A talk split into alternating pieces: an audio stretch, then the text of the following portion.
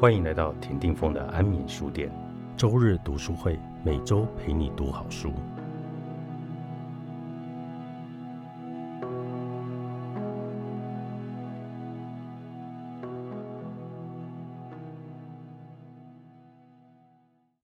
今天安眠书店的周日读书会，我们邀请到牛奶姐一起来跟我们介绍一本好书。她第一次呢来帮我们介绍这本书呢，就是张晨老师的《奉献》。嗯，牛奶姐，你为什么会想要介绍这本书？嗯，大家好，我其实呃在介绍书之前，可能稍微先聊一下，就是我其实是在前天吧收到峰哥的讯息，峰哥就说：“哎、来我的节目介绍一下一本书。”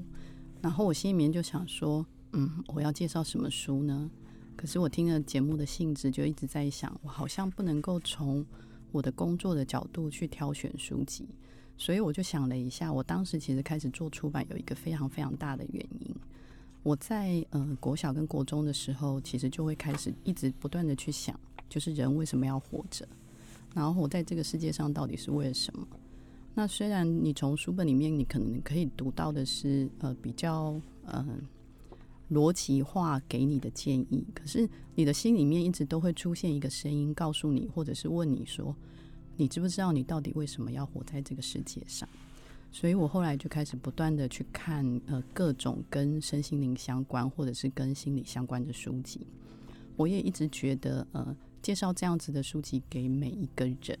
也许在某一个他生命的时间点，这一本书可能可以帮他带来一些些帮助。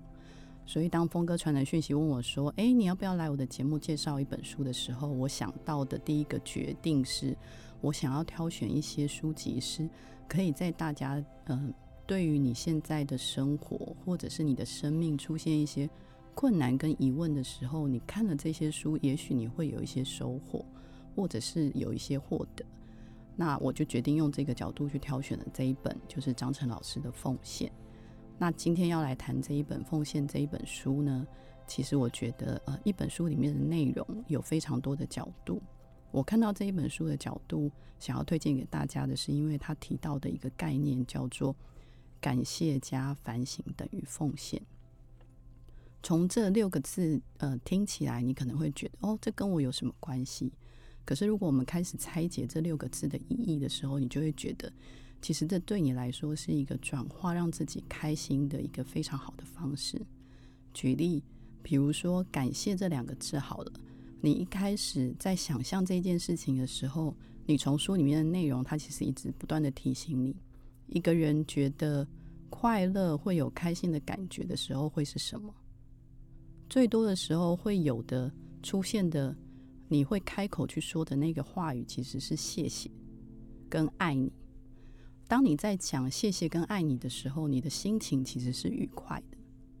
所以，如果你可以带带着感谢的心情去面对你现在每一天发生的每一件事情，就算你只是走在路上，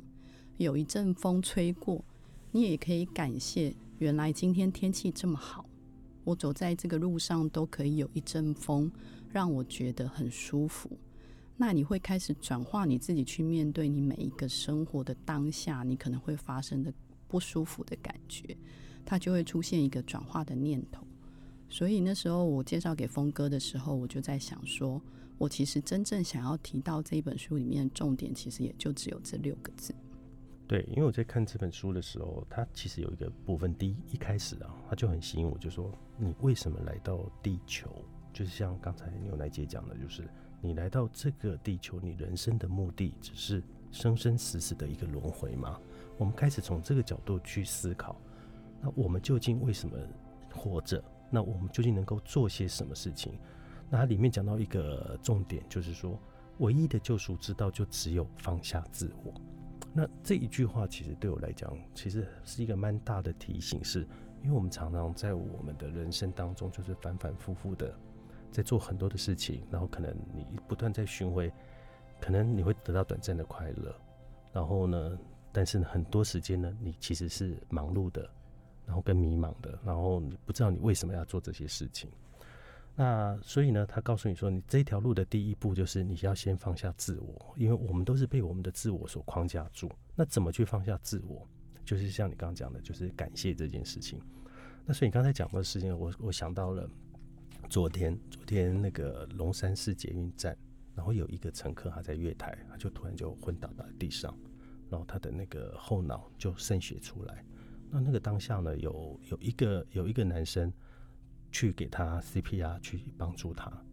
那当他去帮助他的时候，其实他的两个手其实是不方便的，他的两个手其实是有脱臼的现象，所以他在压到全身都是汗，已经都快没有力气的时候，后来又跑来了一个高中生去帮助他。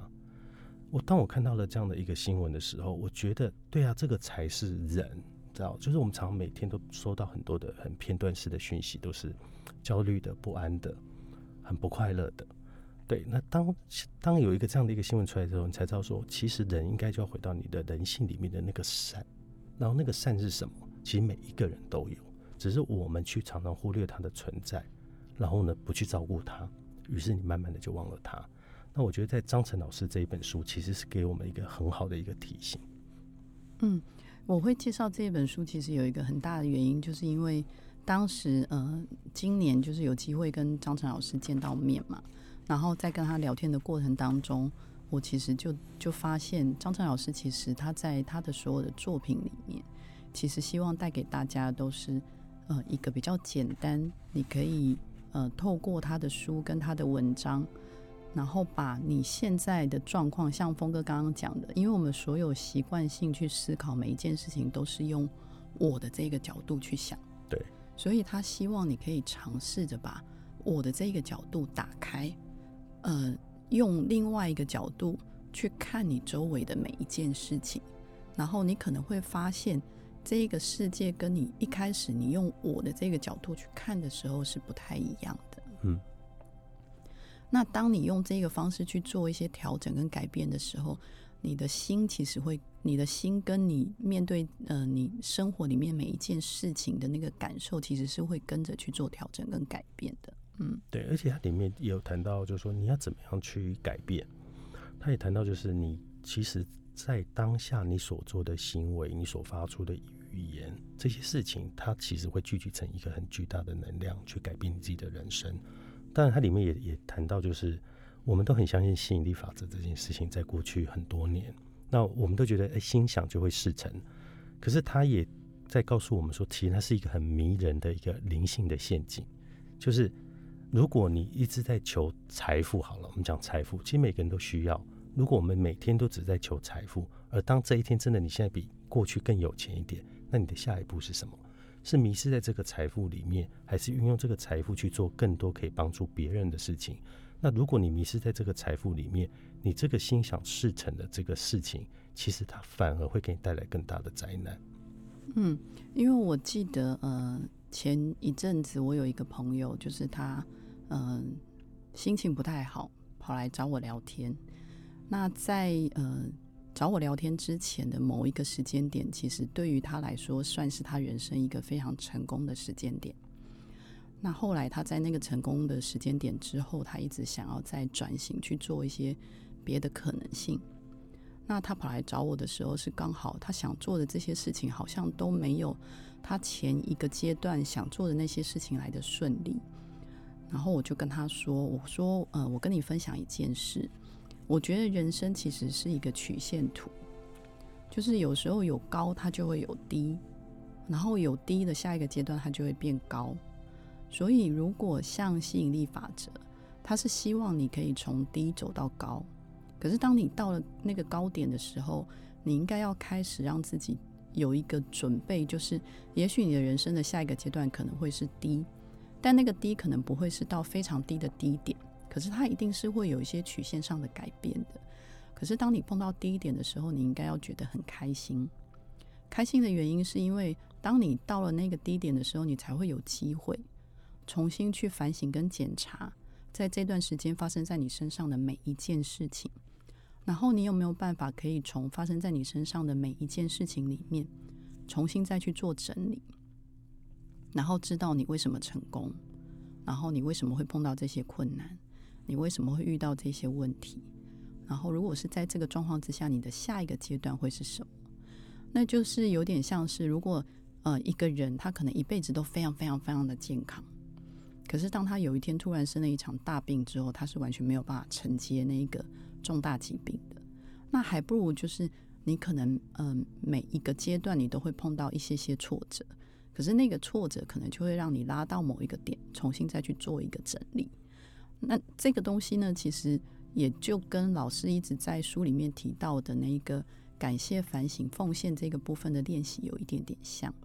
所以如果回归到刚刚峰哥讲的那个吸引力法则。我觉得吸引力法则是一个你在训练你意念一个非常好的练习。